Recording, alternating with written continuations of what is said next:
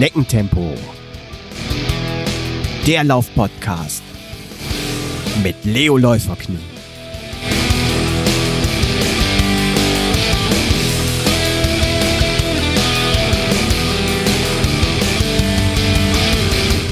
Hallo und herzlich willkommen zu Schneckentempo, dem Laufpodcast mit Leo Läuferknie, Folge 58. Liebe Hörer und Hörerinnen, in der heutigen Folge unterhalte ich mich mit meinem Gast über den Stabilschuh. Ihr habt es vielleicht schon gehört, mein Orthopäde hatte mir empfohlen, einen Schuh mit leichter Stütze zu laufen. Und ehrlich gesagt war ich im ersten Augenblick so ein wenig irritiert und überhaupt nicht begeistert. Ja, weil so ein Stabilschuh eigentlich gar nicht mehr in meine Laufphilosophie, die sich Richtung Neutralschuh mit wenig Drop orientierte passte. Ich habe dann angefangen, mich wieder intensiver mit dem Thema Stabilschuh auseinanderzusetzen und recht schnell war mir klar, klasse Thema für eine neue Podcast-Folge. Und daher bin ich wieder im Laufschuh-Fachgeschäft meines Vertrauens im Bunert Laufladen in Neuss und werde heute mit Gernot Olschowski über den Stabilschuh, ja, fachsimpeln. Hallo Gernot, wie geht's dir? Guten Morgen, Holger. Ja, es geht. Ich freue mich, dass das Wetter so schön ist, dass die Sonne scheint und wir draußen durch die Gegend toben können. Alles gut. Genau, im, im afrikanischen Hochsommer hier. Ja, unter Wettkampfbedingungen. ähm, ja, Gernot, du bist ähm, Wiederholungstäter. Du bist ja schon äh, in Folge 46, äh, nee, 26 bei mir zu Gast im Podcast gewesen. Und da haben wir uns damals über das Thema Laufschuhkauf im Fachgeschäft unterhalten.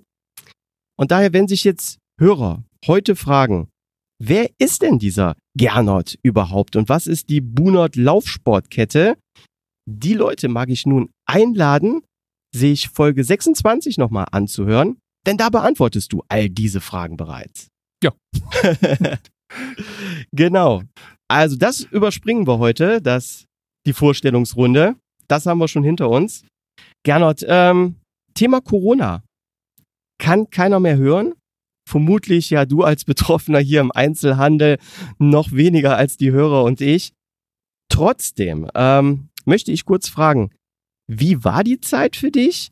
Und ich habe auch gesehen, dass du ja sehr kreativ gewesen bist und ja mit dieser Situation kreativ umgegangen bist und den Laufschuhkauf von deinem Geschäft hier an die Haustüre des Kunden unter Einhaltung aller Hygienemaßnahmen natürlich ähm, verlagert hattest. Erzähl mal was darüber. Ja, wie war es? Es war im ersten Moment natürlich dramatisch, im mhm. zweiten Moment aber und relativ schnell im zweiten Moment sehr spannend.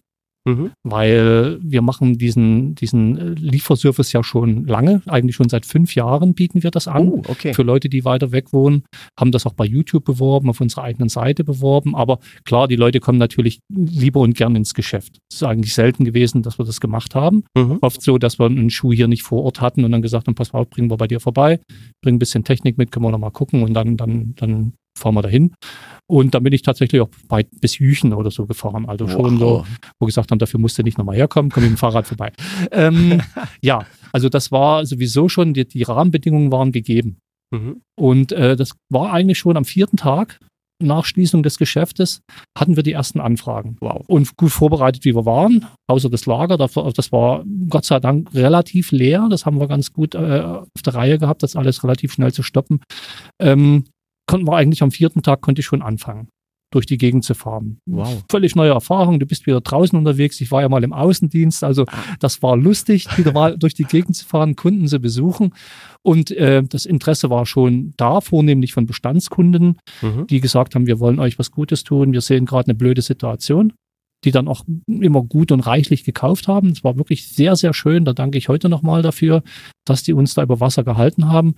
Und so haben wir eigentlich äh, uns durch Corona, durch, die, durch den kompletten Lockdown ganz gut durchbewegt. Mhm. Uns war klar, irgendwann, wenn das so weitergeht, sind wir am Ende, müssen wir wahrscheinlich das Geschäft schließen. Und dann hat die Politik für uns vorteilhaft relativ früh wieder den Einzelhandel geöffnet. Ja. ja. ja. Und ähm, ging es dann eigentlich direkt auch wieder los, ja. dass die Kunden gekommen sind? Ja, ja klar. Also mit einem, in, einer, in, einer, in einer Zahl, wo wir eigentlich so nicht mitgerechnet haben, also mhm. mehr als gedacht, so dass wir das auch halbwegs wieder aufholen konnten, was wir verloren haben.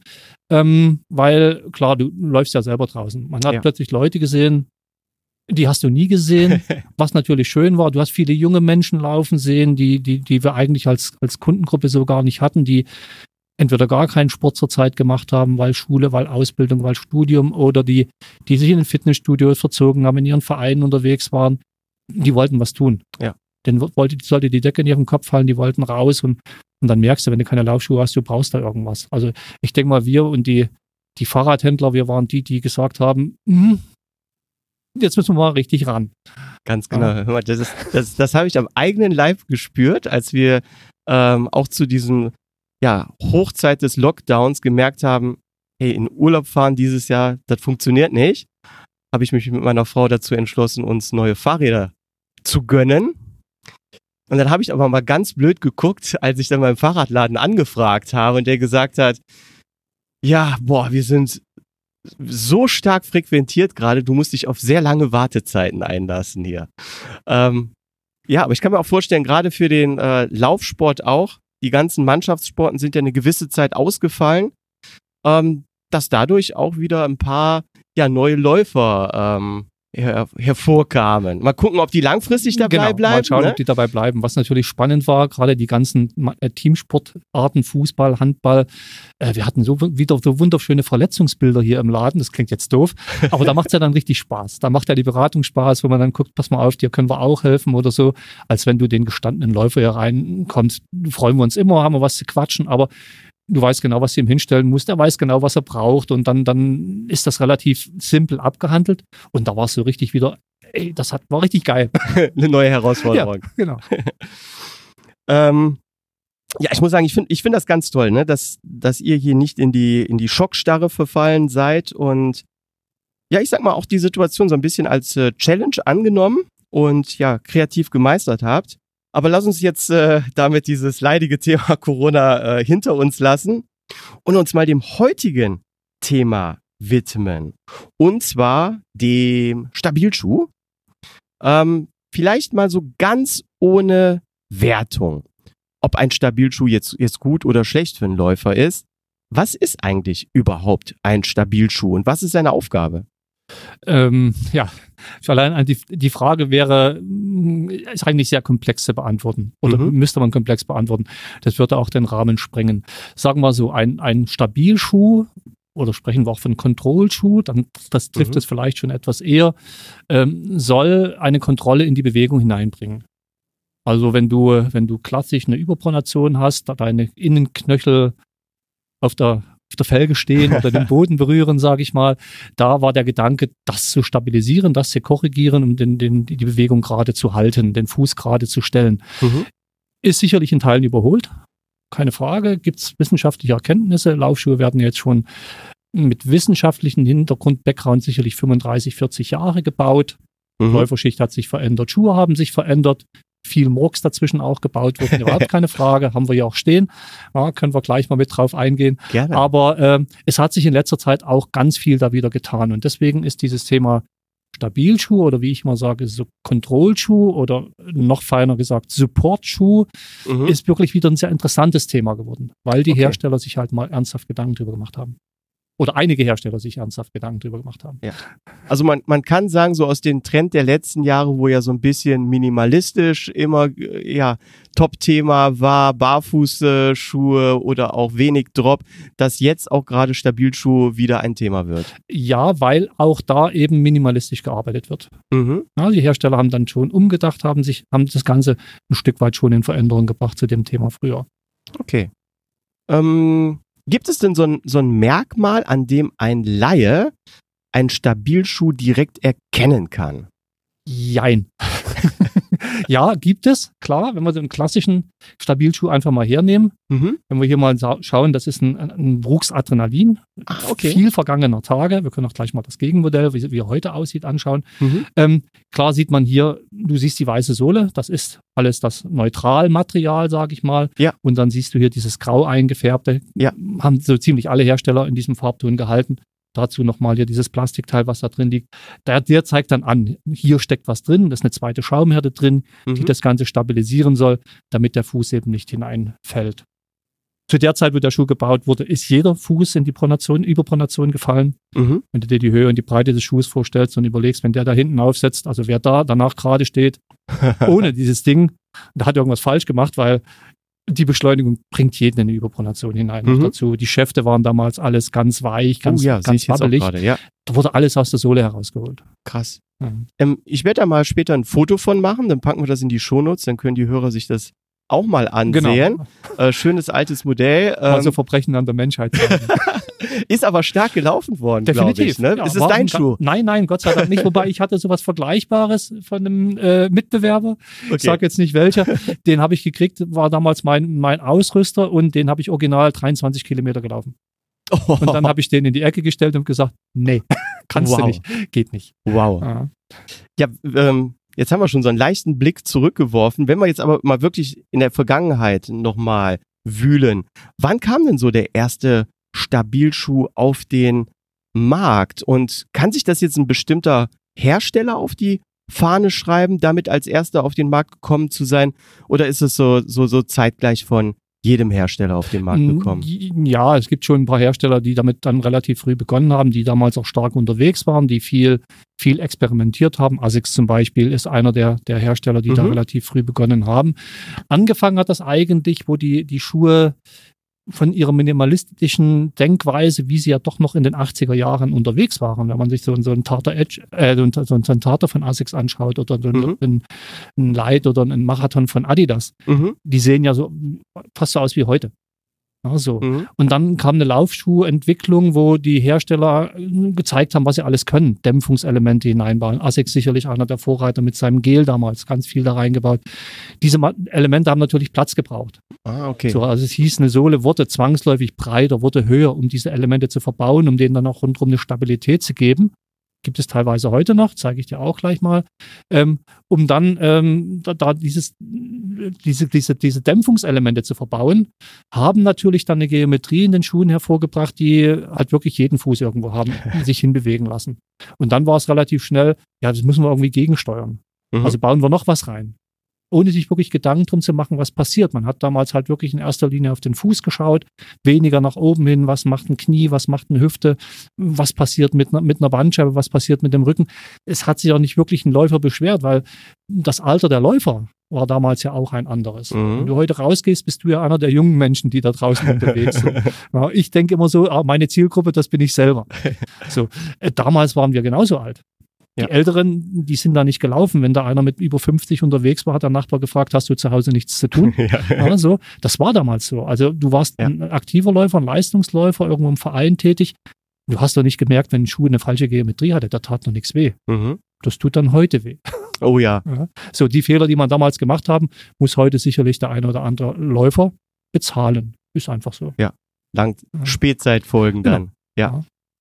Ja. Ähm, in, all den Jahren, wo du denn nun schon ja, Laufschuhe an den Fuß des Läufers äh, bringst, kannst du dich da an ja so ein spezielles Stabilschuhmodell erinnern, das du besonders oft verkauft hast oder ja, dass dir jetzt aus irgendeinem Grund äh, ganz besonders in Erinnerung geblieben ist. Ja, also ein richtiger Klassiker. Wir hatten gerade einen von beiden Klassikern, war von ASICS der, der GT 2000. Mhm. Ja, so mit namentlichen Änderungen, alles was da drin war, aber der GT war also so, wenn einer gesagt hat GT, wusste jeder Läufer, okay, ist ein ASICS-Schuh gemeint. Ja, Kontroll, GT, Gel-Trainer war das. Nee, der Trainer war ein, ein, ein, leichter Gel, die heißen, heißen die alle bei ASICS, ah, okay. die meisten Modelle, weil eben Gel verbaut ist. Ja. Aber der GT war einfach so ein Stabilschuh, ja, wo jeder wusste, okay, der hat eine Pronationsstütze. Mittlere Bauart, da gibt es mhm. eine 1000er, 2000er Serie, mittlerweile gibt es das hoch bis 4000. Ja. Wobei die sich auch geändert haben. Also, man, dann kam der Kayano, von ASICS auch so ein, ein Stabilmodell in, dem, in der höheren Preislage, aber so wirklich der meistverkaufte Schuh,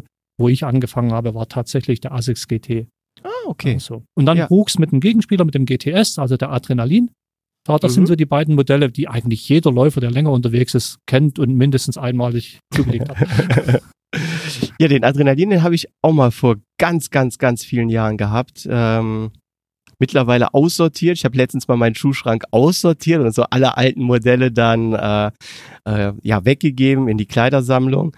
Ich glaube so, das war so 2011. Hm. Ich weiß jetzt nicht, welche Versionsnummer das damals gewesen ist, aber es war schon, glaube ich, einer der der ersten Modelle. Ähm, Wahrscheinlich der dritte, vierte oder sowas. Wir sind mittlerweile beim, ich muss selber nachgucken, das sind so viele Modelle bei denen. Wir sind beim Adrenalin 20. Boah. Das heißt also, nicht jedes Jahr kam ein neues Modell raus. Das heißt, ja. äh, ist schon ein bisschen älter. Ja. wow, okay, den gibt's da wirklich schon richtig, richtig lange.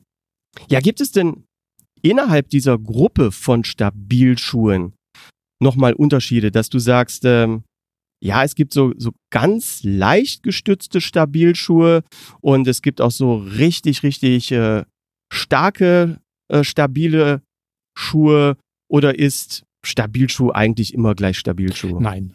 Es gibt und das ist auch gut so, dass es da auch dann, dann damit angefangen wurde oder damals damit angefangen wurde. Es gibt auch da unterschiedliche Kategorien. Also vom Motion Control bis zu Stability Control war da alles dabei. Die Hersteller haben natürlich mal geguckt, wo, wo packe ich welches Modell hin, aber man hat da schon aufeinander geschaut und hat gerade so ein Motion Control Schuh war gedacht für den Läufer, der längere Strecken unterwegs ist, eigentlich keine Fehlstellung hat, irgendwann eine Ermüdungspronation dazu kommt, die dann stabilisiert werden sollte, was auf wirklich langen Strecken, Marathon oder so manchmal gar nicht so unsinnig ist. Mhm. Macht man heute auch noch, da irgendwo was mit reinzubringen. Und dann eben für die, die tatsächlich eben, wo die, wo die Knöchel aneinander geschlagen sind, da, äh, um den Fuß da auf Teufel komm raus irgendwie gerade zu stellen, waren es dann wirklich die Stability äh, äh, Control Schuhe, die dann wirklich, wie wir hier einstehen haben, wirklich ein Brett am Fuß waren. Ja. Ich finde äh, einen Begriff, den du gerade genannt hast, sehr, sehr interessant, nämlich Ermüdungspronation. Und das ist auch etwas, was ähm, ja mein, mein Orthopäde so Mut gemaßt hat. Und ich glaube, den Martin Inno, den kennst du ja auch von Newton Running. Äh, mit dem bin ich auch äh, letztens mal eine Runde äh, zusammen gelaufen und äh, dann hat er auch gesagt, äh, dass das eins meiner Probleme ist und dass man es nicht direkt erkennt, wenn ich jetzt hier mal eben so zehn Meter laufe, dann sieht noch alles gut aus, aber mit der Zeit, dass ich dann halt da reinfalle. Würdest du, würdest du da sagen, ob so, so generelle äh, Überpronation oder dann Ermüdungspronation sind wirklich zwei verschiedene Sachen und da muss man auch zwei verschiedene Schuhe für an Land ziehen? Definitiv. Ah, okay. Also sagen wir so, mittlerweile gibt es äh, Modelle und das macht es halt wieder interessant. Deswegen fand ich auch das Thema heute sehr interessant, weil es eben mittlerweile auch Hersteller gibt, die die darauf Einfluss nehmen können, ohne aktiv in die Beinachse einzugreifen. Mhm. Also die Schuhe haben sich schon dahingehend verändert, dass man gesagt hat, raus mit diesen Unterstützungen aus den Sohlen, mhm. rein in den Schaft. Ah. Manche Hersteller haben das schon, schon relativ früh begonnen, ohne sich da ernsthaft Gedanken drum zu machen, warum das eigentlich so ist, die einfach stabile Schäfte gebaut haben, mhm. wo da wirklich eine, eine, Plastikkappe da drin war, die, die hätte mit einem Hammer bearbeiten müssen, um die etwas zu, zu deformieren. das hält natürlich ein Sprunggelenk, was instabil ist, gut fest. Und wenn die Sohle dann dementsprechend stabil auch noch darunter ist, da steht man auch mit so einem Schuh gerade. Und auch eine Ermüdungspronation ist da nicht unbedingt das Thema. Heute sind die Schuhe relativ komfortabel, das immer so gut ist, so weiche Schuhe zu bauen. Das wird sich auch zeigen. Auch das sind mhm. dann immer Langzeitgeschichten. Im Moment ist es halt so ein bisschen Trend, so weiche Schuhe zu bauen. Und da äh, ist so eine Stabilität im Schaft schon notwendig. Mhm. Weil wenn du den nicht hast, dann nützt dir das gar nichts, wenn die Geometrie gut, äh, gut ist, wenn die Sohle zu weich ist, dann wirst du die wegdrücken und dann stehst du plötzlich auch wieder wie vor Jahren stehst du dann plötzlich wieder äh, in der Überpronation. Nicht, weil der Schuh zu hoch und zu breit ist, sondern einfach, weil er zu weich ist.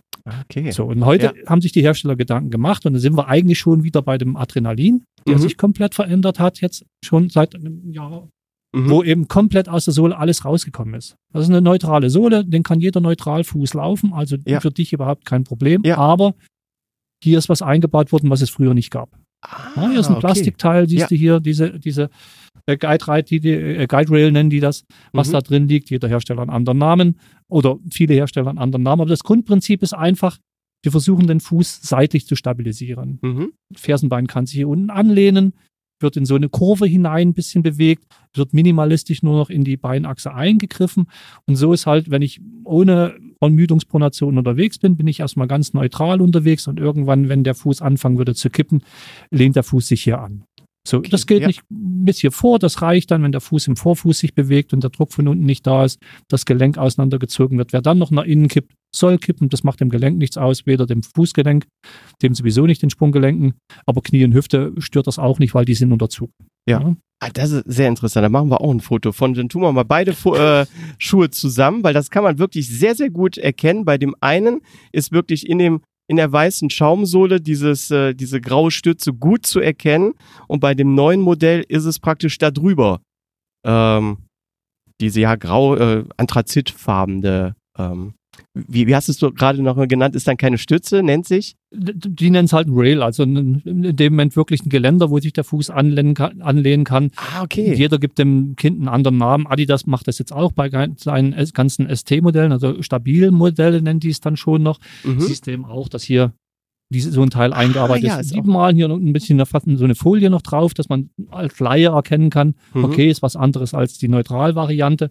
Ja, spielen mit den Materialien so ein bisschen, dass das also so ganz sanft nach innen das Material etwas verdichtet wird, aber ohne dass eben von, dann wirklich irgendwann ernsthaft bomben, eine Kraft dann irgendwo reingeht, ja. wie man es halt bei dem alten GT sich vorstellen kann. Bis dahin laufe ich ganz normal und plötzlich hämmert da von unten was ja. dagegen. Ja. Ja, so.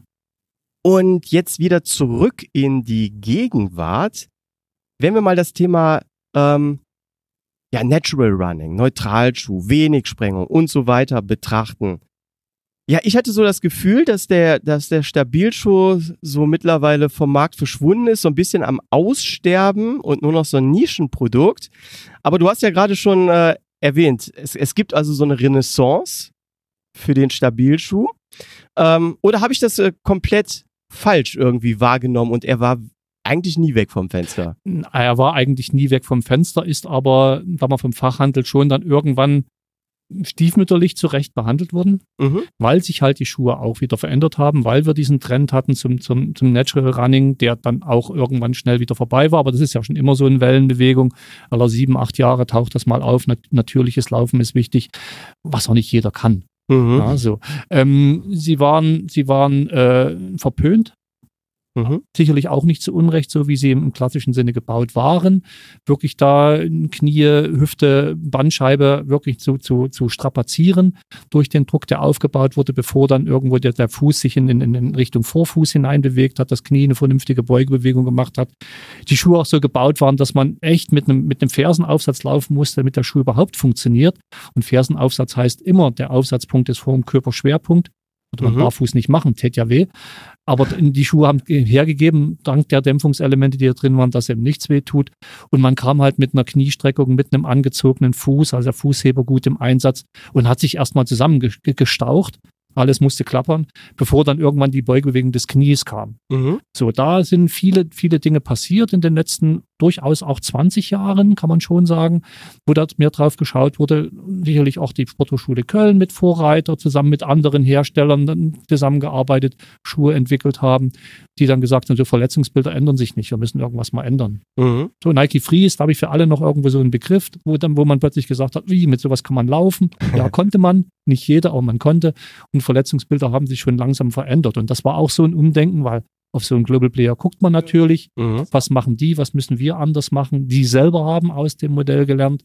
Und so hat sich das langsam so dahin entwickelt, dass die Geometrien der Schuhe so geworden sind, dass die, diese Stützwirkung gar nicht mehr so notwendig war, mhm. dass ein Fuß flacher aufgesetzt hat, weil das Dämpfungselement nicht da war, man natürlicher gelaufen ist, die Pronationsbeschleunigung rausgenommen wurde, die wenigsten dann in diese Überpronation hineingefallen sind, weil sie es gar nicht haben und durch den Schuh nicht mehr hineingedrängt wurden, wie es mal gewesen ist. Und so war für uns Fachhändler, war das erstmal gut, klar, zu sehen, dass es eben auch anders und besser geht. Und für die Hersteller war es so, äh, unsere Stabilmodelle finden keinen Anklang mehr. Mhm. Und dann haben die die erstmal reduziert, haben Modelle rausgeworfen, haben die angefangen zu entschärfen und irgendwann gedacht, ja gut, aber Geld verdienen wollen wir ja trotzdem, wir wollen ja trotzdem mehr Modelle verkaufen. Und dann kam eben der Trend jetzt mit diesen sehr weichen Schuhen. Mhm. So, und auch die Hersteller haben dann erkannt, eine Stabilität ist jetzt trotzdem notwendig. Wo holen wir die her, ohne denselben Fehler mal zu machen, den wir schon mal gemacht haben? Und dann bot sich das an. Also neben dem Aspekt sicherlich Schuhe auch preis, preiswerter bauen zu müssen als damals, mhm. weil eben auch in Fernost die Löhne steigen, Gott sei ja. Dank, war so. Schuhe also eigentlich teurer werden müssten und die, die Bereitschaft der Kunden nicht da ist, das ins Unendliche zu bezahlen, was man ja auch verstehen kann. Auch das ist ja so ein Grund, dass die Schuhe etwas minimalistischer werden, was orthopädisch gesehen immer von Vorteil ist. Mhm. So sehr interessante Sache, die du gerade äh, angesprochen hast, weil ich kann mich noch dran erinnern, als ich ähm, so 2011 2009, 2010 etwas seriöser im Laufsport unterwegs gewesen bin, da hatte meine Firma auch so eine Laufsportgruppe gegründet und so eine Kooperation mit ja einem deiner Mitbewerber auf niederländischer Seite, äh, das äh, Het Loop Zentrum. Und ähm, da hatte ich damals äh, Probleme mit dem Läuferknie. Und dann haben die mir ein Stabil oder drei Stabilschuhe damals nach Li äh, Videoanalyse aufs Auge gedrückt. Da kann ich mich daran erinnern. Das war der Essex Cayano, hatten wir eben schon mal, der Brooks äh, Adrenalin und der ähm, Brooks Defiance. Und jetzt muss ich im Nachhinein sagen, dass ich heute der Meinung bin, dass meine orthopädischen Probleme mit diesen drei Modellen größer als weniger geworden sind. Kannst du das nachvollziehen, so in der Retro-Perspektive? Äh, ja, in jedem Fall. Wobei äh, ich würde einen Schuh davon ausnehmen. Mhm. Obwohl man dann wieder mit einer komplett anderen Geometrie dann unterwegs ist, weil der Defiance ist ein, ist ein Neutralschuh. Okay. Aber der Defiance ist ein, ein Spezialistenschuh. Den gibt's heute noch, den haben wir. Mhm. Ja, ist ein, einer unserer sehr starken Schuhmodelle, weil er schon sehr früh ein Schuh war, der die Stütze raus hatte. Also vom Prinzip ist der Defiance ein Adrenalin ohne Stütze. Ah, okay. Ja. Klar, wenn ich so einen Schuh baue wie ein Adrenalin, dann muss ich natürlich auch den Schaft dementsprechend stabil gestalten, weil es nützt ja nichts, die Sohle da unten äh, stabil zu bauen. Ja, zu der Zeit, wo du den hattest, noch mit, mit äh, drei oder vier verschiedenen Dämpfungselementen in, oder mhm. Schaumelementen in der Sohle unterwegs war. Also Buch sich schon damals Gedanken gemacht hat, die Pronation langsam zu bremsen und nicht auf, wie bei ihrem Klassiker oder wie bei, bei Mitbewerbern auf einem, plötzlich auf einen, äh, einen Schaum draufzuschlagen, sondern ganz langsam mit verschiedenen Schaumhärten das Ganze abzubremsen. Wollten wir eigentlich einen Schuh haben, der, der genau das kann, einen stabilen Schaft hat, die Stabilität oben bringt, aber die Sohle eben neutral ist. Und das hat Brooks gemacht. Sie haben gesagt, okay, wenn ihr eine gewisse Stückzahl davon uns abnehmen könnt, europaweit oder weltweit, teilweise unter anderem Namen in anderen Ländern der Schuh unterwegs, dann können wir den produzieren. Und so haben sie die Form genommen, haben den Schaft vom Defiance genommen, die Materialien vom Schaft äh, komplett eins zu eins da reingebaut, den, den Leisten etwas schmaler, so dass da auch eine Stabilität im Mittelfuß entstand, aber die Schaumhärten da unten komplett raus. Mhm. So, und dann stand der eigentlich genauso gut wie der Adrenalin. Mhm. Und das war für uns halt so ein Schuh. New Balance hatte mit dem 880 auch so, schon so ein Modell, ohne dass die wussten, was sie da bauen. und Brooks hat es mit dem Pursuit dann auch gemacht, auch wo wir gesagt haben, wir hätten gern so einen Schuh, die auch gesehen haben, dass das bei, bei, bei, bei Brooks gut funktioniert. ASICS gesagt, wir wollen euch auch so einen Schuh bauen. Mhm. Baut den GT ohne Stütze. Das ist der mhm. Pursuit. Also schafft vom GT, ja. mittlerweile auch ein bisschen verändert. Das ist so ein Eigen, Eigendynamik, beide Modelle entwickelt, der Defiance und auch der Pursuit. Aber in den Anfängen wirklich, wo wir gesagt haben, jo, das ist das, was wir haben wollten. Bevor dann dieser Trend sich durchgesetzt hat, immer mehr Neutralschuhe. Mhm. Da waren wir im Fachhandel schon mit die ersten, die mit so einem Schuh dann unterwegs waren, wo wir gesagt haben, es geht auch anders. Mhm. Ja. Jetzt haben wir, glaube ich, heute schon klar herausgestellt, dass sich der Stabilschuh wirklich gewandelt hat, dass er vielleicht äh, zu Recht, wie er damals gewesen ist, auch äh, kritisiert wurde. Jetzt kenne ich aus meinem Läuferumfeld immer noch heute genügend Leute, die sagen, äh, vergessen Stabilschuh ist eine Krücke, bau lieber die Fußmuskulatur auf und so weiter und so weiter. Ähm, nun meine Frage an dich. Völliger Quatsch. Haben Stabilschuhe ihre Daseinsberechtigung? Oder sagst du, ja, diese Leute haben damit eigentlich nicht ganz Unrecht, was sie sagen? Beides. also natürlich haben die Leute nicht ganz unrecht. Wer sich dann wirklich intensiver damit beschäftigt, wer sich fragt, wo kommt das bei mir eigentlich her? Wo ist diese Fehlstellung begründet? Was kann ich dagegen tun? Sind sicherlich sehr gut beraten, was für ihre Füße zu machen. Mhm. Die Stabilität im Fuß äh, zu bringen, dem Fuß in, in seiner Rotationsbewegung, in seiner Torsionsbewegung eine Stabilität zu vermitteln. Die Fußmuskulatur, die eh nicht stark ausgeprägt ist, da unten wieder etwas mehr in den Vordergrund zu bringen, zu stabilisieren seine, seine Lauftechnik zu verändern. Das kann man alles machen, um eine, eine Überpronation, einer, einer Überpronation aus dem Weg zu gehen. Das will aber nicht jeder. Mhm. Es gibt doch Leute, und das ist, denke ich mal, das ist eigentlich die Mehrzahl, die sagen, ich will jetzt nicht drüber nachdenken, wie ich laufe ich will laufen gehen. ja. Ich habe einen stressigen Arbeitstag hinter mir, ich will jetzt da raus, ich will zweimal die Woche meine sechs, sieben Kilometer laufen, will dann vielleicht auch mal, mal Fahrrad fahren. Das ist jetzt nicht mein, mein Kernsportart, die ich jetzt lebe, sondern das gehört zu meinem Leben einfach dazu. Mhm. Warum soll sich ein Mensch damit beschäftigen müssen? Der beschäftigt sich mit vielen Dingen den ganzen Tag. Ja. Wenn er da als Anna anfangen soll, dann soll man ihm, denke ich immer, soll man ihm lieber helfen und sagen, pass mal auf, das kriegen wir auch so hin, ohne dass du dir Gedanken machen musst. Oft ist auch der Weg, dass wir sagen, geh zum Einlagenhersteller. Mhm. Dort machen wir es darüber, weil das kriegen wir, wir hier mit einem Schuh nicht hin. Das ist mhm. von rechts zu links zu unterschiedlich, von deinem Verletzungsbild, von dem, von dem, was wir in Bewegung hier sehen, ist Hüftstellung, Bandscheibe, was auch immer. Irgendwo wir sagen, okay, das können wir hier mit einem Schuh nicht lösen. Ja. Da brauchen wir jemanden, der dir was wirklich anpasst an, an die Füße und dann sehen wir uns wieder und dann gucken wir weiter, ob man das noch ein Feintuning machen kann. Aber ansonsten haben die Schuhe halt wieder ihre Berechtigung heute, die, die, die, die ich sage mal Control- oder Support-Schuhe. Also mein, mein mhm. Lieblingsbegriff ist eigentlich Support-Schuhe. Ja. ja.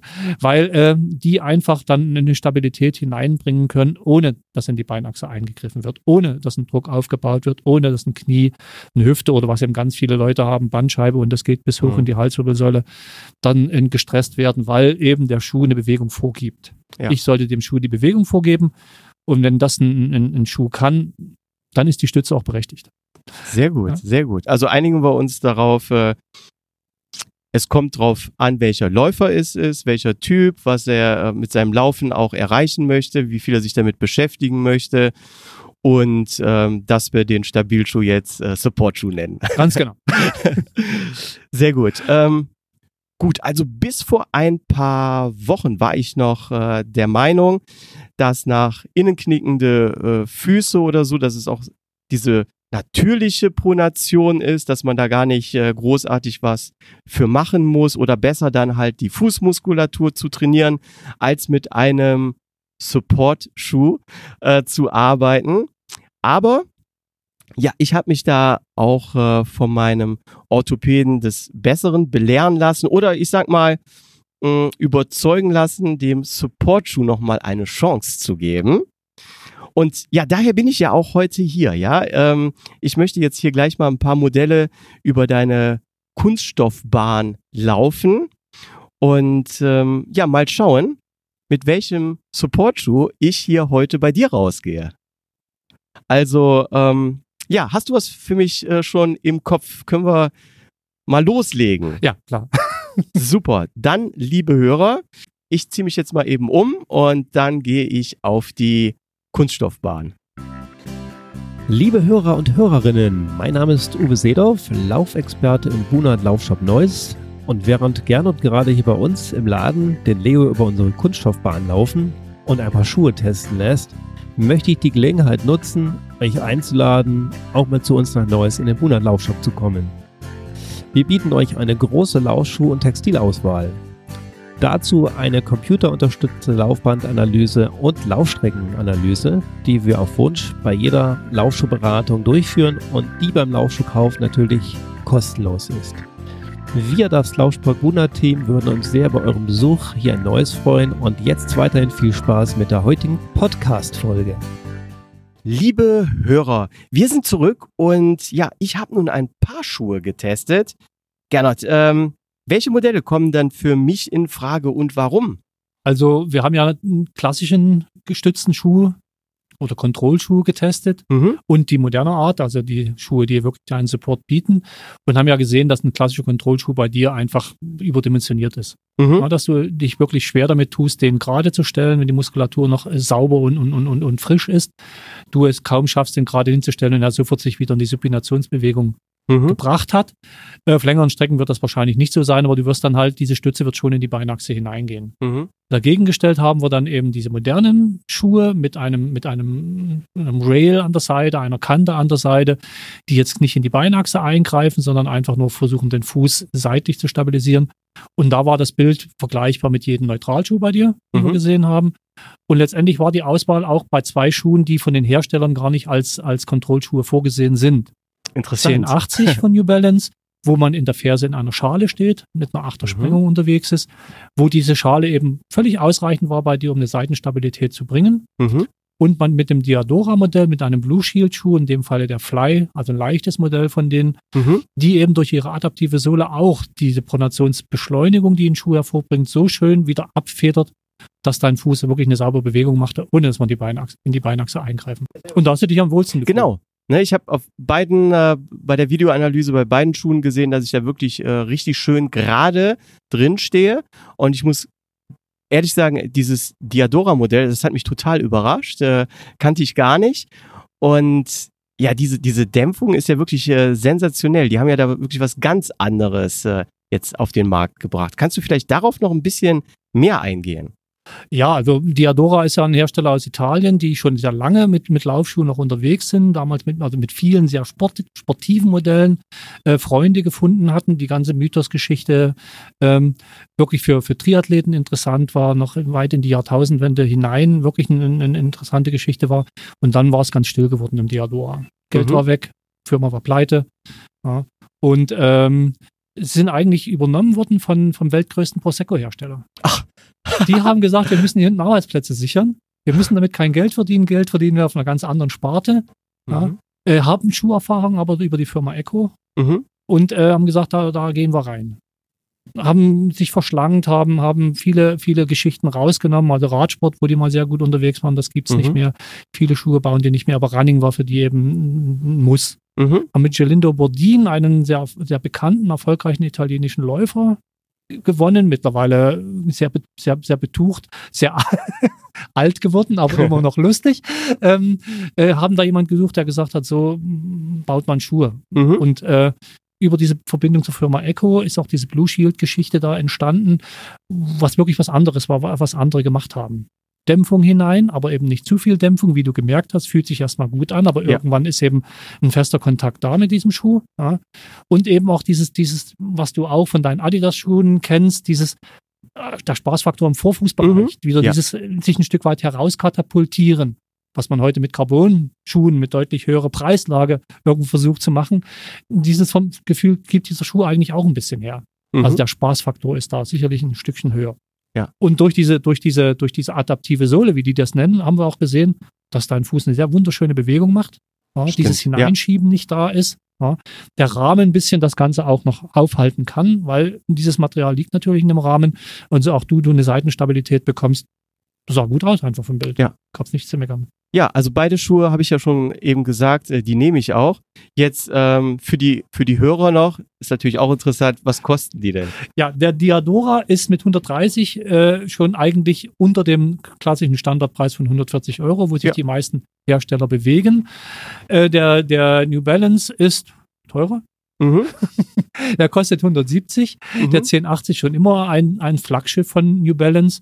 Und dort, dort sehen die den auch. Und man merkt, denke ich, aber auch bei diesem Schuh den Unterschied, wenn man jetzt mal einen anderen Schuh in dieser Preiskategorie anzieht, wo man dann, ohne jetzt Namen zu nennen, ja. wo man aber manchmal überlegt, wo ist jetzt die, der Preis gerechtfertigt? Ich merke den Unterschied nicht zum 140 Euro Schuh. Mhm. Hier merkt man ihn schon. Mhm. Und hast auch, ja. du hast ja, bist eingestiegen, hast doch gesagt, oh, das ist schon anders. Ja, ja. ja. Und wenn jetzt der ein oder andere Hörer dabei ist, der sogar mit dem Gedanken spielt, sich noch eine Einlage in den Schuh zu legen, eine orthopädische Einlage, käme dann eher der New Balance oder sogar der Diadora ins Spiel. Wobei ich jetzt, ohne dass du, ohne deine Antwort jetzt zu kennen, eher schon sagen würde, ja, bei Diadora würde es doch keinen Sinn machen, weil dann wäre doch der größte Benefit von dem Schuh weg, ne? Genau. Also man kann eine reinlegen. Wir haben auch Kunden, die machen das, ist auch völlig in Ordnung, funktioniert auch. Aber genau, der Effekt ist so ein bisschen weg. Man, mhm. man, man mobst ihn so ein bisschen raus. Mhm. Ja, so. Bei dem, bei dem New Balance, klar, in jedem Fall kann man die reinlegen. Noch dazu, wenn man, wenn man selber so ein bisschen ein Freund von den, von den leichteren Einlagen ist, die eigentlich so mehr das Quergewölbe unterstützen sollen, als das in das Längsgewölbe einzugreifen.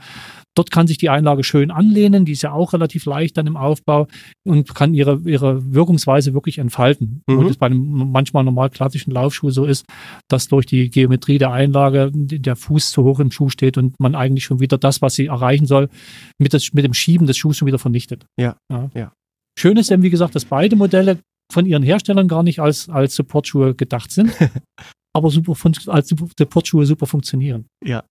Ja, das äh, finde ich auch su super spannend, dass ich jetzt echt bei zwei äh, Modellen gelandet bin, die gar nicht so klassisch äh, in diese Sparte reinfallen, aber genau diese Aufgabe übernehmen. Ja, aber die Schuhe, die wir probiert haben, die in die Sparte hineinkommen, also wie der Adrenal aktuelle Adrenalin zum ja. Beispiel, haben genauso gut funktioniert. Mhm. Das ist dann so, ja. eine, so eine mit welchen Schuh habe ich mehr Spaß und das waren genau. halt die, die beiden Modelle. Da ist jeder Läufer anders und der Adrenalin sehen wir ja bei uns, wie er über den, über den Ladentisch geht, ist ein sehr erfolgreicher Schuh, gerade ja. in seiner neuen Kategorie. Ja. Super. Hör mal, ich bin glücklich. Ich äh, nimm die beiden äh, Schuhe jetzt hier, werde dann ähm, ja die ausführlich testen und natürlich auch hier im Podcast drüber berichten, wie da hier so meine Reise mit dem ähm, ja, Support äh, weitergeht. Ähm, ja, vielen lieben Dank, Gernot, dass du dir heute Zeit genommen hast, dass ich hier auch nochmal im Laden wieder Gast sein äh, durfte. Und ja, dass du so geduldig all meine Fragen beantwortet hast. Ja, immer wieder gern. Macht ja Spaß mit dir. Super. Ja, sage ich einfach mal bis zum nächsten Mal. Ja, okay. Dank dir. Ciao. Tschüss. Liebe Hörer und Hörerinnen, jetzt kommt ein kleiner Werbehinweis, denn ich, Leo Läuferknie, möchte meinen Gast aus Folge 56, Uwe Schinz, dabei unterstützen, seinen Traum, die Atacama-Wüste im zarten Alter von 70 Jahren zu durchqueren, zu ermöglichen. Uwe ist ein Spätberufener und hat erst mit 49 Jahren mit dem Laufsport begonnen. Ziemlich schnell entwickelte er sich vom Feierabendjogger zum Marathon und schlussendlich zum Ultramarathonläufer.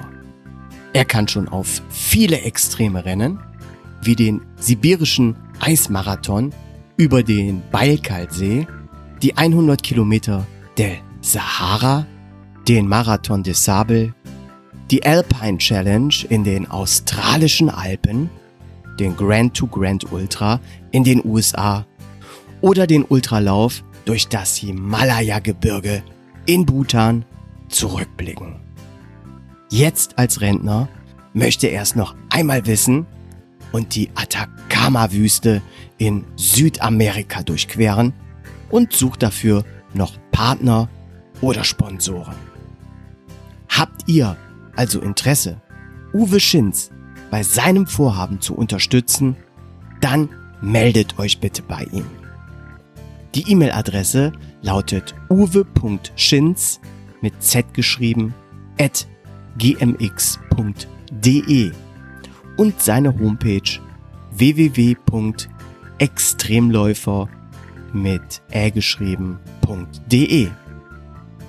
Seid nicht zurückhaltend und denkt nicht zweimal drüber nach, sondern meldet euch direkt bei Uwe und unterstützt ihn, seinen Traum zu verwirklichen. So, und jetzt weiterhin viel Spaß mit der heutigen Podcast-Folge.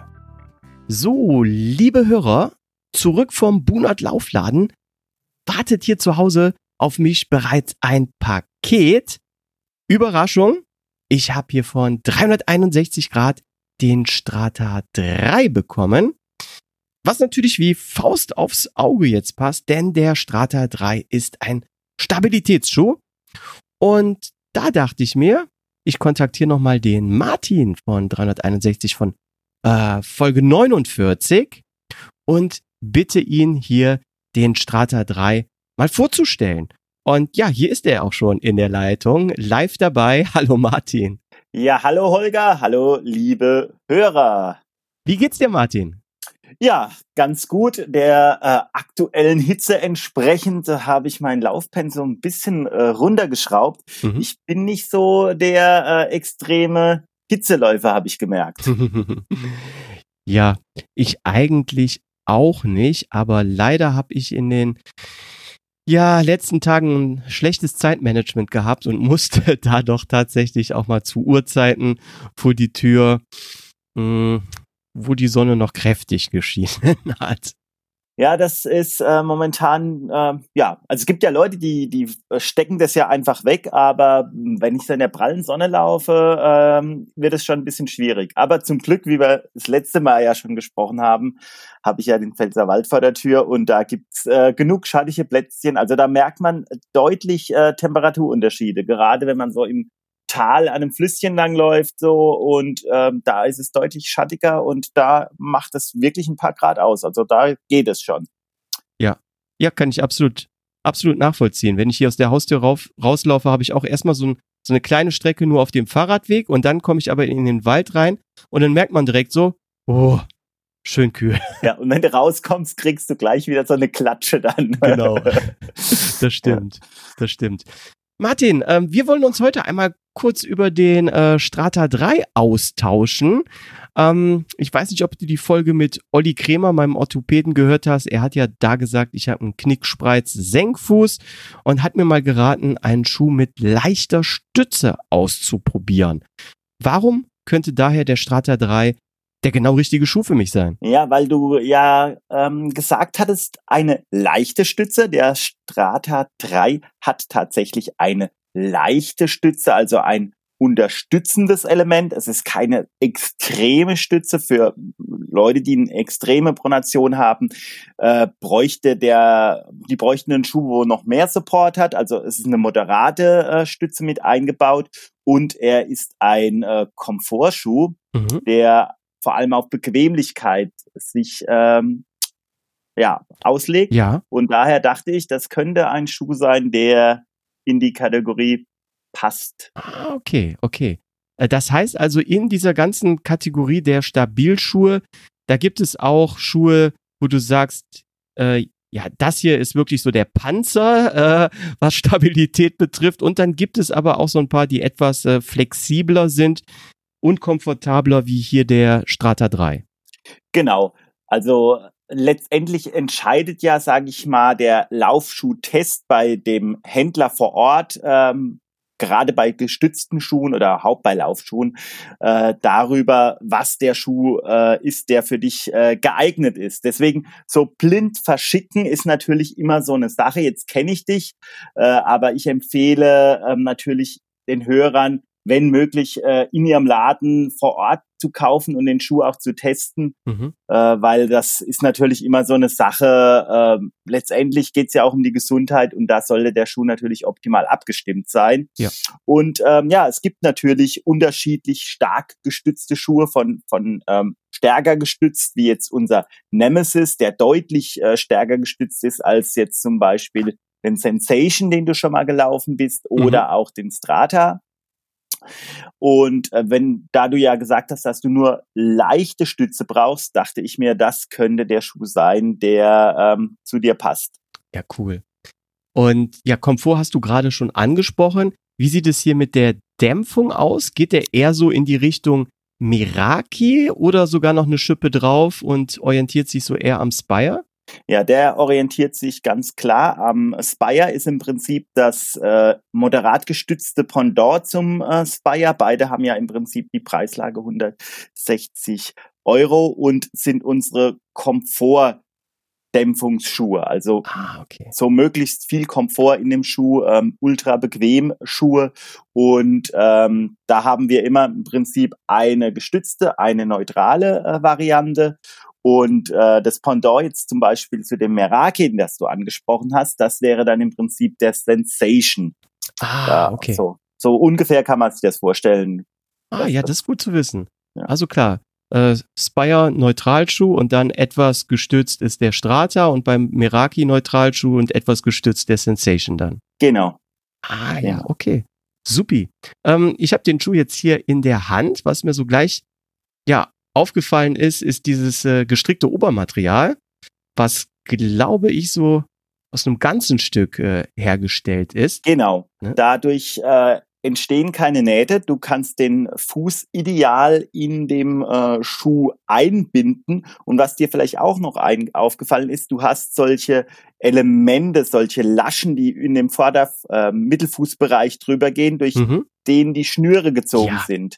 Ganz genau. Genau. Und das ist eine ganz neue Technologie, die wir jetzt auf dem Strata 3 ähm, präsentiert haben. Das Ganze nennt sich Morphit-Technologie oder Morphit-Schnürung.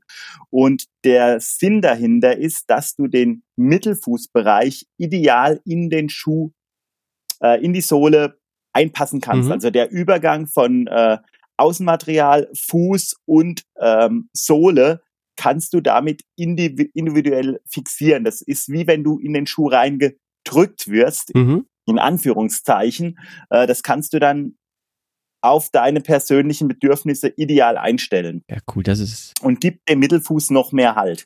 Ja, das ist wirklich sehr interessant. Ich wollte dich nämlich hier auf die Schnürung ansprechen, weil das natürlich auch sehr auffallend ist. Aber ich äh, wusste gar nicht, wie soll ich da überhaupt anfangen, das zu beschreiben. Ja, das ist natürlich jetzt für die Hörer, die das nicht sehen, einen Schuh zu beschreiben. Äh, Gerade auch so die technischen Details ist natürlich immer ein bisschen schwierig. Ähm, dieses neue Mesh-Material zum Beispiel erhöht auch die Atmungsaktivität von dem ganzen mhm. Schuh. Das ist ein ganz wichtiger Punkt und ein interessanter Punkt. Und wenn es aus einem Teil entsteht, können natürlich auch keine Druckstellen durch eine Naht oder dergleichen entstehen, weil die Naht ja nicht vorhanden ja, ist. Macht Sinn. Ja, klingt super. Ähm, was mir auch so auffällt, wenn ich jetzt auf den Schuh so von oben gucke, dass die ja, Leistenform des Schuhs relativ gerade ist. Ne? Das heißt, äh, der bietet sich auch gut an für die Fersenläufer, die hinten aufsetzen, um dann so komplett schön über den Fuß abzurollen, oder? Genau, er bietet sich auch für diese Fersenläufer an. Ne? Also da ist der ja fast ideal. Da hast du ja auch noch dieses blaue Element, das ist, nennt sich bei uns Quick Form, ist also dieses Dämpfungselement, mhm. äh, das du äh, da siehst.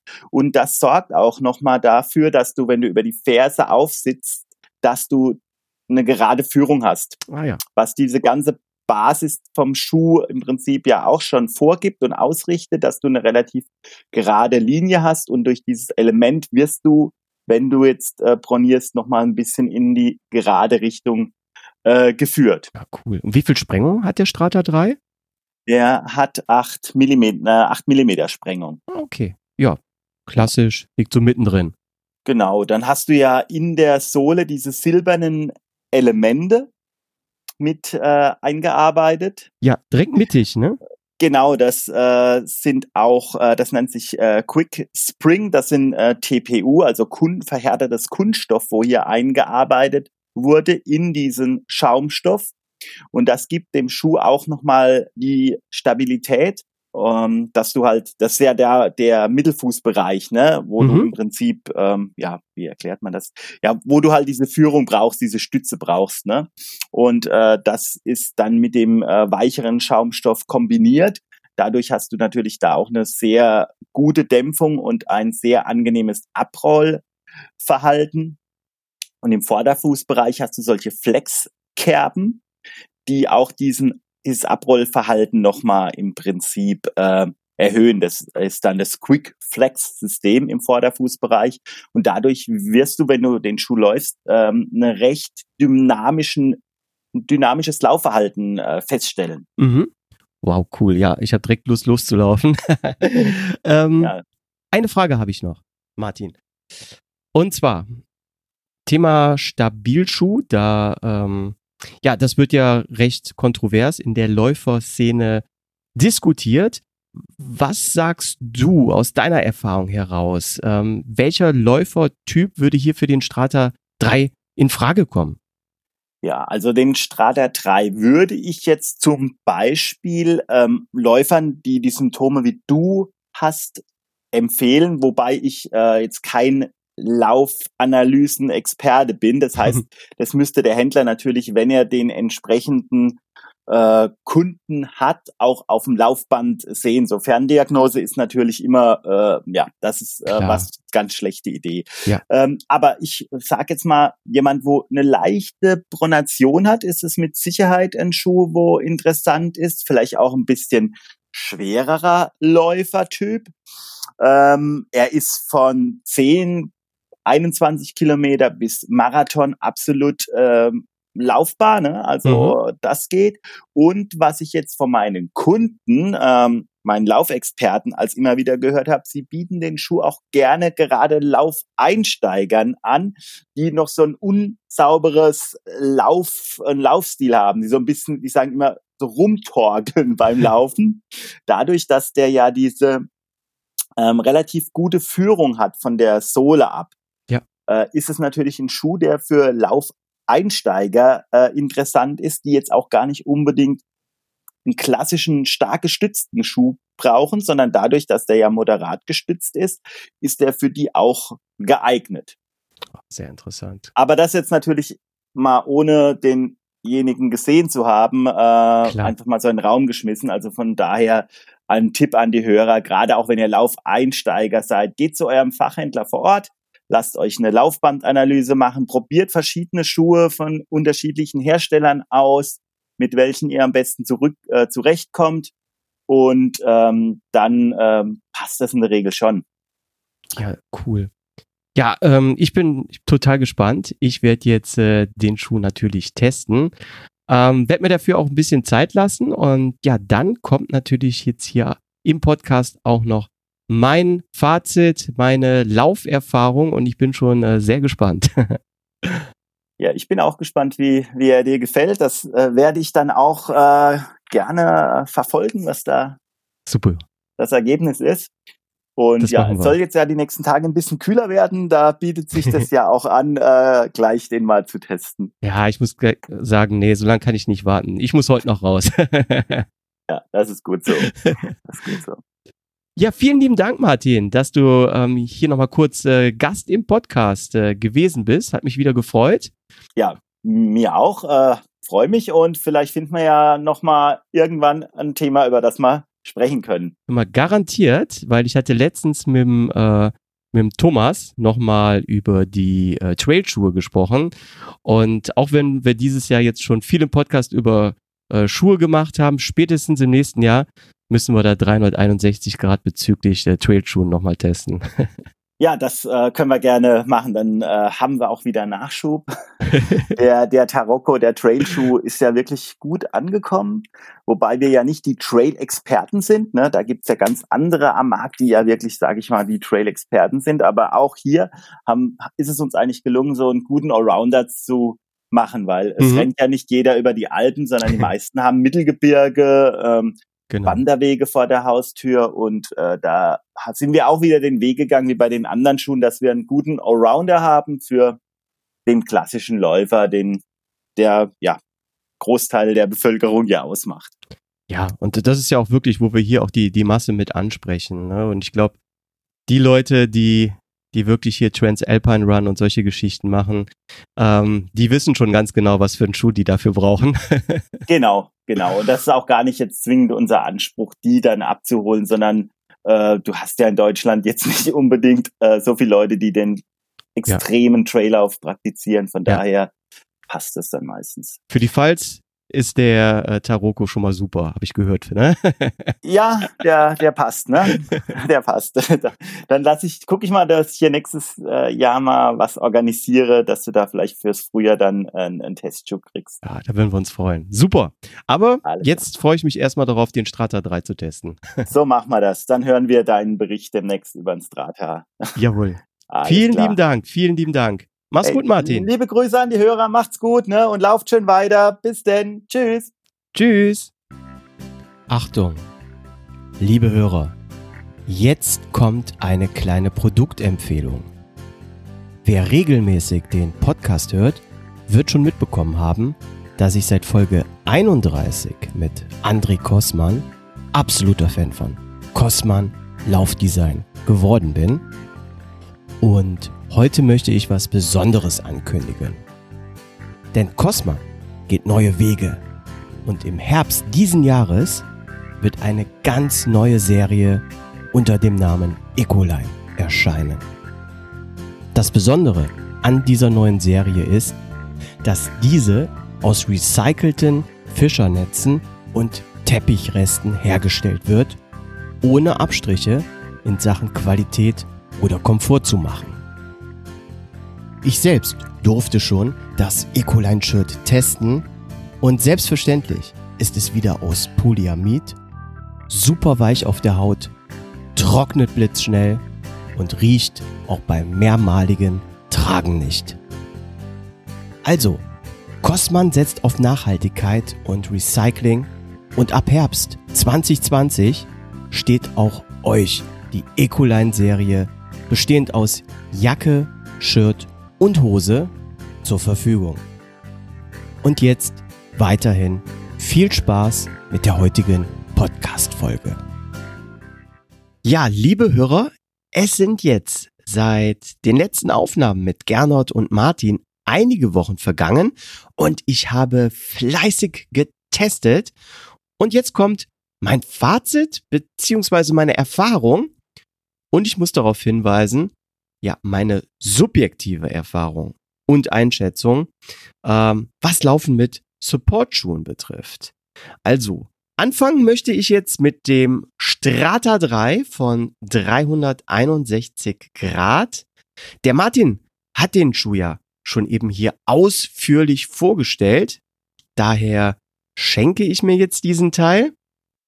Also, ähm, als ich den allerersten Lauf mit dem Strata gemacht hatte, da reagierte auf den, ja, ich sag mal so ersten zwei Kilometern die linke Schienbeinmuskulatur und ich dachte schon, oha, das kann ja noch lustig werden.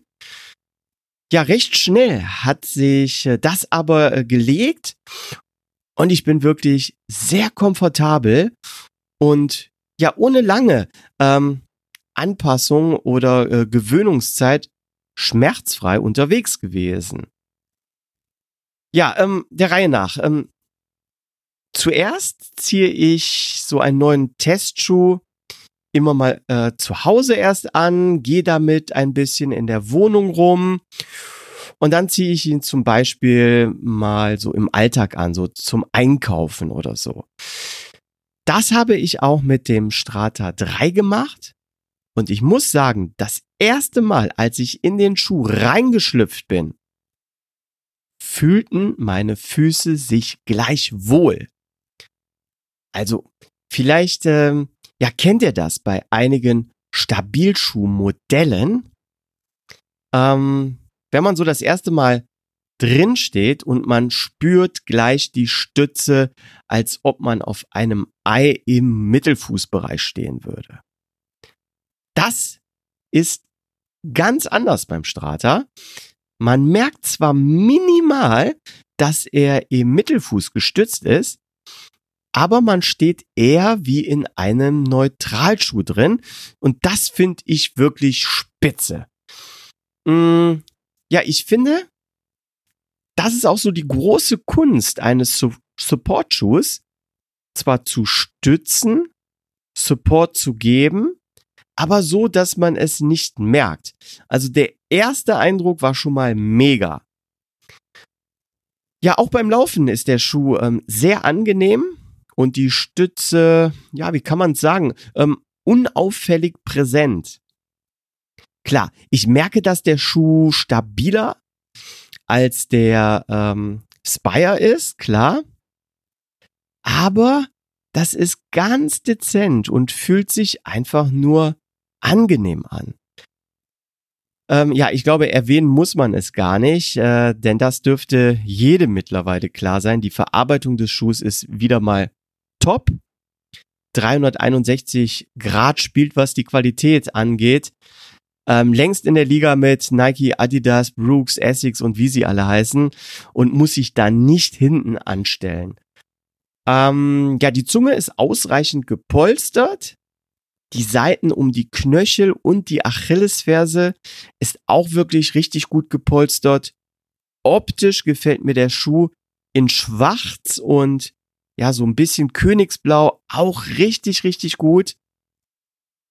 Den Strata kann man in dieser Farbkombination auch ruhig mal einfach so auf eine Jeans anziehen und nicht nur zum Laufen tragen, was mir mein Orthopäde ja auch geraten hatte, um den äh, Fuß in der Akutphase ja über den Tag verteilt mal zu entlasten. Also, ähm, Fazit, ist der Strata 3 mein neuer Lieblingsschuh? Fast, leider nicht ganz, denn es gibt eine Kleinigkeit, die mich stört. Der Schuh ist einen Ticken zu schmal geschnitten für meinen rechten äh, Knickspreiz-Senkfuß. Da reicht das äh, Platzangebot in der 10-Box nicht ganz aus. Ja, ich habe den Schuh jetzt hier in Größe 44,5, was von der Länge her äh, ja absolut ausreichend ist. Aber ich stoße bei ja jedem Schritt mit meinem großen C seitlich vorne an ja, was leider so spätestens nach fünf Kilometern äh, unangenehm wird. Mm, ja, ich muss zur Verteidigung des Schuhs sagen, dass ich den auch wirklich bei extrem hohen Temperaturen um und über 30 Grad gelaufen bin, wo der Fuß ja wetterbedingt nochmal ein bisschen mehr angeschwollen und breiter ist als, ja, meine, ich sag mal, meine Plattfüße ohnehin schon sind. Also mal abwarten, äh, wie das im Herbst sein wird, wenn es wieder was kälter wird. Also links absolut gar keine Probleme. Da habe ich es überhaupt nicht gemerkt. Da reicht der Platz allemal. Absolut top. Aber rechts, wie gesagt, äh, versucht sich da mein großer Otto seinen Weg durchs Mesh zu bahnen. Ähm, ja, was mich äh, leider ein bisschen frustriert, weil der Strata ansonsten der absolut richtige Schuh für meinen Fuß wäre. Mhm. Also subjektiv finde ich, dass der Strata wirklich bei mir passt wie Faust aufs Auge. Ähm, ja, leider habe ich mit dem Schuh allerdings keine Videoanalyse gemacht, die das jetzt verifizieren könnte. Ich denke aber wirklich, dass, dass diese leichte Stütze im Strata genau das ist, was meiner Schienbeinkante äh, gut tut und was ich da wirklich zur Entlastung aktuell brauche. Und ja, ich würde den Strata auch mal gerne auf äh, langen Läufen anziehen. Und ich denke auch, ohne mit der Wimper zu zucken, könnte ich da locker einen Halbmarathon drin laufen. Aber wie gesagt, ähm, das Problem mit meinem rechten dicken C. Schade, schade, weil ich wirklich davon überzeugt bin, dass äh, ja dieser Schuh im Augenblick, was die Stütze betrifft, der beste Schuh ist, den ich laufen könnte. Mm, ja, ich trage ihn jetzt aktuell die ganze Zeit in der Freizeit. Ähm, ja, so äh, beim beim Stehen, Gehen in dem Schuh ähm, fällt das nicht so ins Gewicht. Und mein Orthopäde meinte ja auch, dass es viel wichtiger ist, den Fuß ähm, über den ganzen Tag verteilt zu entlasten und nicht nur die drei Stunden in der Woche, wo man drin läuft. Von daher, ähm, ja, ist der Strata Gold wert, denn ich habe ihn jetzt als Tool in der Freizeit im Einsatz und ja, ich muss mal gucken. Ich habe gesehen, es gibt auch eine äh, weitgeschnittene Variante vom Strata und es gibt jetzt sogar schon den Strata 4. Und ja, vielleicht ist dieses äh, Update des Modells ja auch schon ein bisschen breiter geschnitten. Da lasse ich mich jetzt mal überraschen. Gut, dann kommen wir jetzt zum nächsten Modell, was ich getestet habe. Und zwar den Diadora Mythos Blue Shield Fly 3. Ähm, Gernot hat ja schon gesagt, eigentlich kein klassischer Stabilschuh. Ähm, er gibt meinem Fuß aber Support, also die, die notwendige ja, Führung und ich stehe absolut gerade drin. Ähm, ja, nun Wer diese Blue Shield Technologie von Diadora äh, nicht kennt, dem kann ich das äh, ja wirklich ganz schwer beschreiben. Es gibt ja auch so Geleinlagen mit so Noppen drauf, ähm, die wirklich mega soft und weich sind. Und genauso muss man sich diese Blue Shield äh, Zwischensohle vorstellen. Man merkt, ja, man merkt es wirklich gleich, wenn man äh, drin steht. Also ja, krass.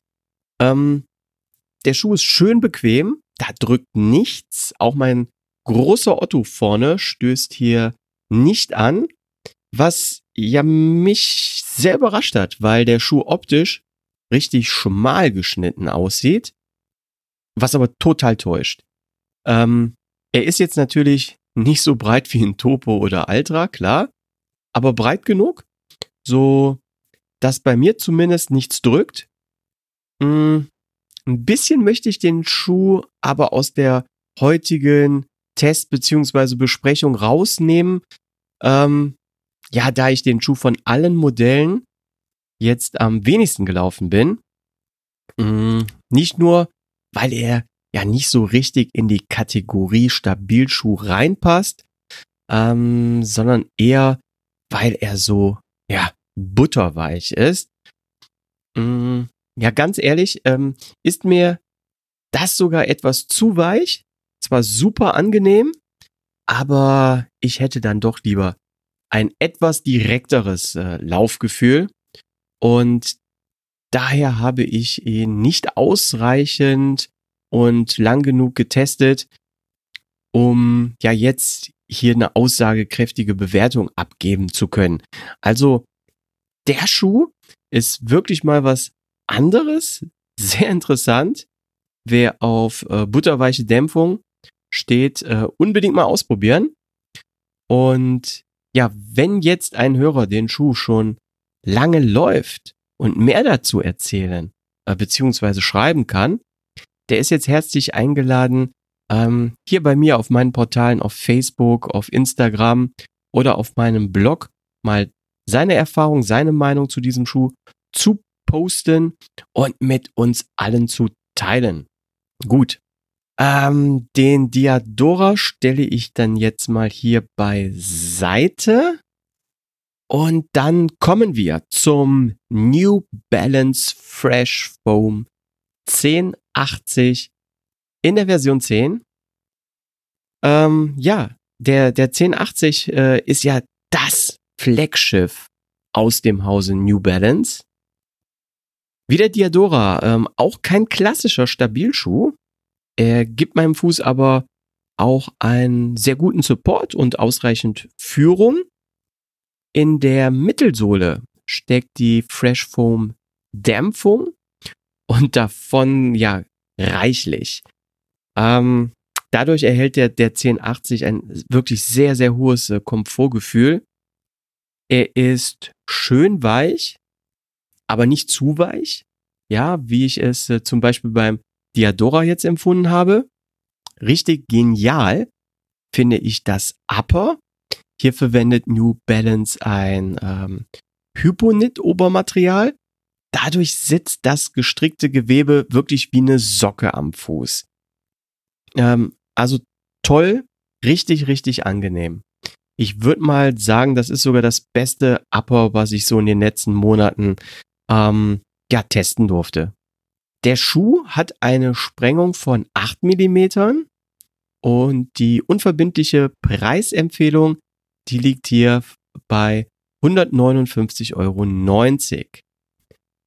Ja, ich bin den Schuh ein paar Mal mit der Standardeinlage gelaufen und ja, war wirklich begeistert. Trotz der Monsterdämpfung hat er ja für meine Verhältnisse einen ausreichenden Vortrieb. Er fühlt sich super am Fuß an, da drückt nichts, da scheuert nichts.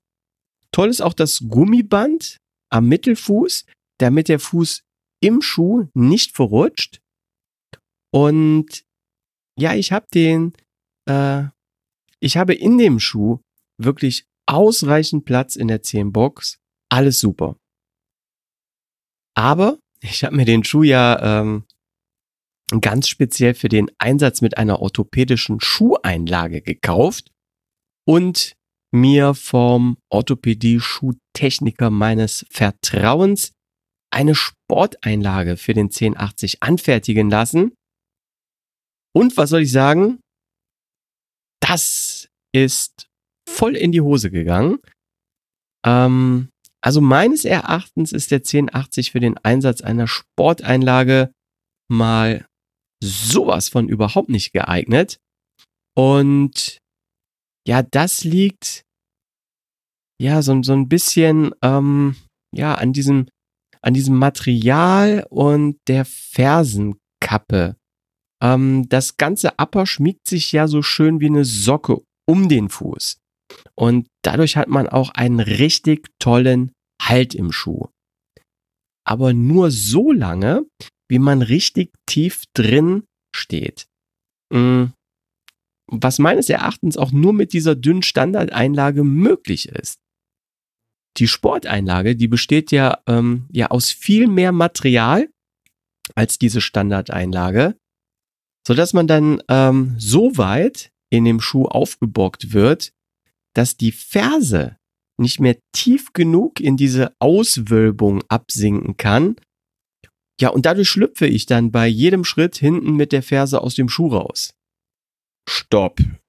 Wenn jetzt einige von euch denken, ach, Leo, der Hirni, ähm, dafür gibt's doch die Marathonschnürung. Ja, Leute, so doof bin ich auch nicht. Ähm, ich habe ja, ich habe alle möglichen Schnürungen ausprobiert und es funktioniert einfach nicht. Man muss in diesem Schuh hinten mit der Ferse tief in die Auswölbung absinken, damit man einen guten Halt hat. Und eine Sporteinlage hilft einen dann so weit hinten raus, dass egal wie man den Schuh schnürt, man hinten mit der Ferse rausschlüpft.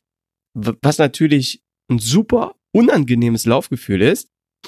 Und ja, zudem auch noch katastrophale äh, Reibungskräfte sorgt und man dadurch hinten an der, an der Ferse sich dann auch äh, wundschraubt. Also meines Erachtens funktioniert der 1080 und eine Sporteinlage nicht. Was natürlich jetzt mega schade ist, weil ich mir den Schuh ja genau für diesen Einsatzzweck besorgt hatte. Ja, ohne jetzt mehr auf die Sporteinlage einzugehen, oder vielleicht mache ich das nochmal in einer anderen Folge. Ähm, ich habe jetzt natürlich einen gut gefühlten Schuhschrank und die Einlage passt perfekt in den Essex Nimbus 21. Da funktioniert sie wirklich prima. Darin ja, rutsche ich nicht raus und in diesem Schuh habe ich die Einlage jetzt auch im Einsatz. Und in den New Balance 1080 habe ich jetzt wieder diese dünne Standardeinlage drin. Ähm, ja, war nicht Sinn und Zweck, aber meines Erachtens geht es einfach nicht anders. Also 1080. Ich denke, in Kombination mit Sporteinlage funktioniert es nicht. Aber auch da bin ich mal gespannt auf euer Feedback. Wenn ihr also diesen Schuh lauft mit einer Sporteinlage und das bei euch funktioniert oder nicht funktioniert, dann gebt mir doch bitte auch auf meinem ja, Facebook oder Instagram-Kanal oder hier auf meinem Blog zu dieser Folge ähm, ja, einen Kommentar ab. Achtung, jetzt kommt eine weitere Produktempfehlung. Denn neben Cosman Laufdesign habe ich mittlerweile auch Gefallen an den Kompressionsprodukten von Kompresssport gefunden. Kompresssport ist zu 100% eine Schweizer Firma. Die Produkte werden komplett in Europa designt und hergestellt. Selbst die Maschinen, Stoffe und Farbstoffe kommen zu 100% aus Europa. Zudem erfüllen alle Produkte den Ökotex 100 Standard. Kompresssportprodukte entstehen in Zusammenarbeit mit Ärzten, Athleten und Herstellern von medizinischer Kompressionsware. Das Sortiment erfasst von Kompressionsstrümpfen, Stulpen bis hin zu Shirts und Lauftights alles, was das Sportlerherz begehrt. Testet jetzt die positive Wirkung von Kompression auf Muskeln beim und nach dem Laufen und schaut euch die Produkte auf www.kompresssport24.de an. Und jetzt geht's weiter mit der heutigen Podcast-Folge.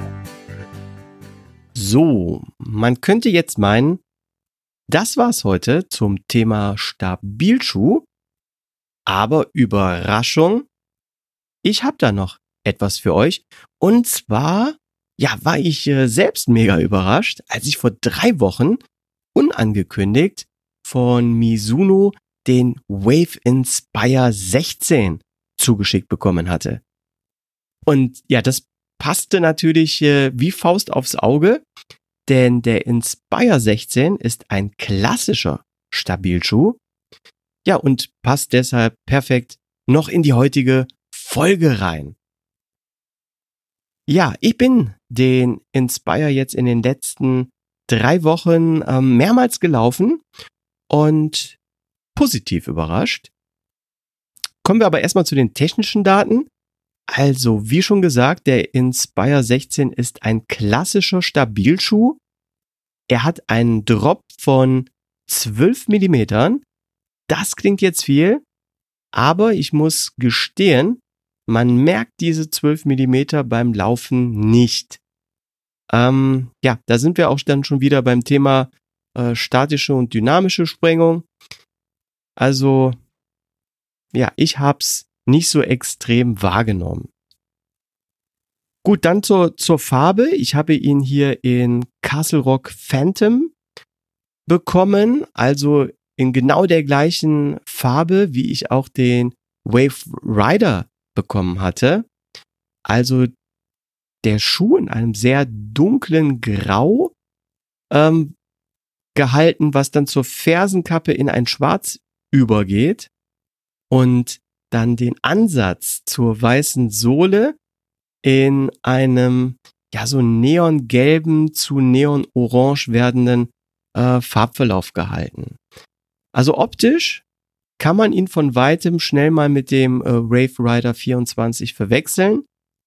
Allerdings dann beim näheren Hinsehen sieht man natürlich ja den Wave Inspire 16 Aufdruck und ja die etwas markantere ähm, Smooth Ride Support Welle. Dann die die Energy Technologie, ähm, die Thomas und ich euch ja in Folge 55 beim Wave Shadow 4 vorgestellt hatten und dies ja jetzt zum Beispiel auch schon in diesem Wave Rider äh, 24, den es, den ich testen durfte, gibt. Die gibt es jetzt hier aber noch nicht im Inspire 16.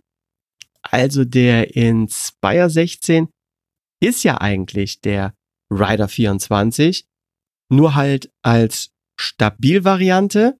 Und ich durfte beide Schuhe schon laufen und ich muss sagen, dass der Inspire ja deutlich steifer und stabiler als der Rider ist.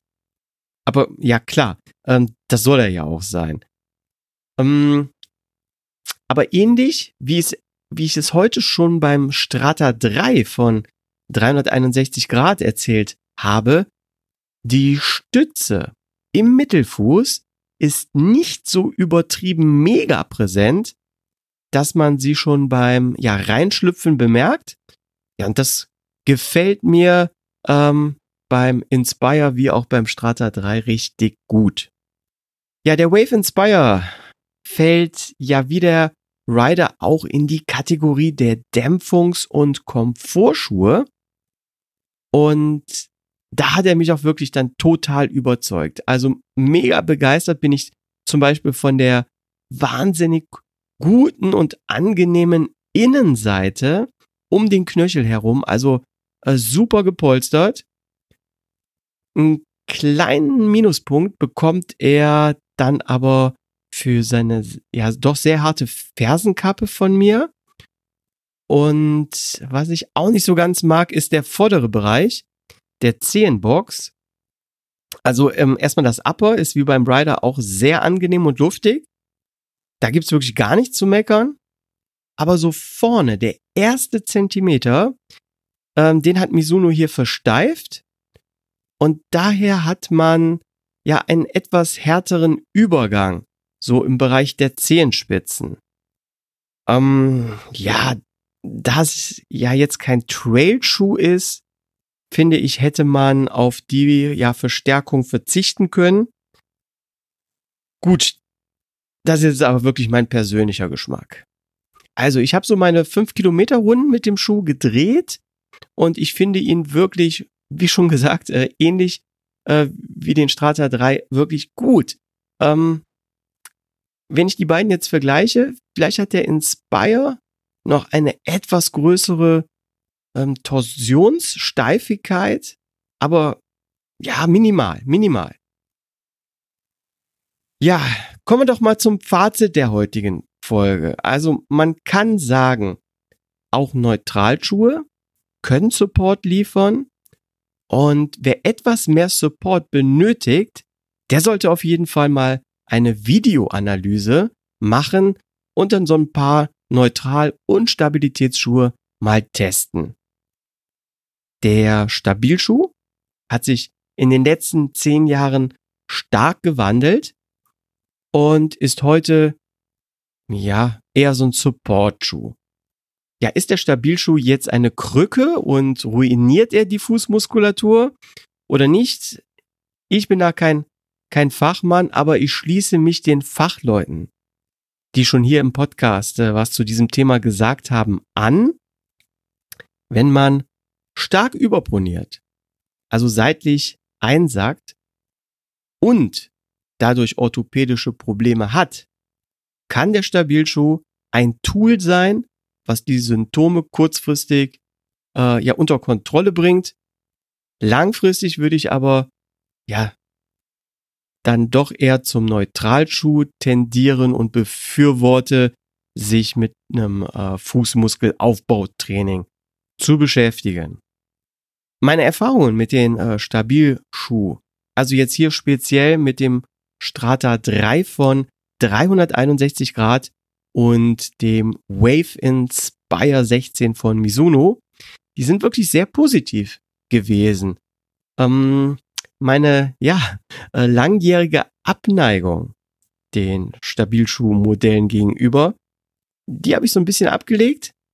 Und wenn es gerade erforderlich ist, greife ich jetzt auch auf ein Stabilschuhmodell zurück oder sogar auf einen Schuh mit Einlage. Aber das ist dann wieder mal ein, ein anderes Thema. Ähm, ja, ein, Thema, was gewiss äh, genauso kontrovers äh, oder vielleicht noch kontroverser diskutiert wird. Und ja, vielleicht mache ich zum Thema orthopädische Sporteinlage nochmal was. Schauen wir mal. Ja, das war's für heute. Gefällt euch der Podcast? Dann würde ich mich sehr freuen, wenn ihr mir eine positive Bewertung auf iTunes hinterlasst oder wenn ihr mir euer Feedback zur Folge auf meinem Blog www.schneckentempo-podcast.de oder auf der Schneckentempo Facebook Fanpage oder auf Instagram hinterlasst. Also ich höre oder lese gerne eure Kommentare und ja, würde mich super freuen, wenn ihr wieder bei der nächsten Folge des Schneckentempo Lauf Podcasts dabei seid. Bis dahin, bleibt sportlich, euer Leo Läufer King.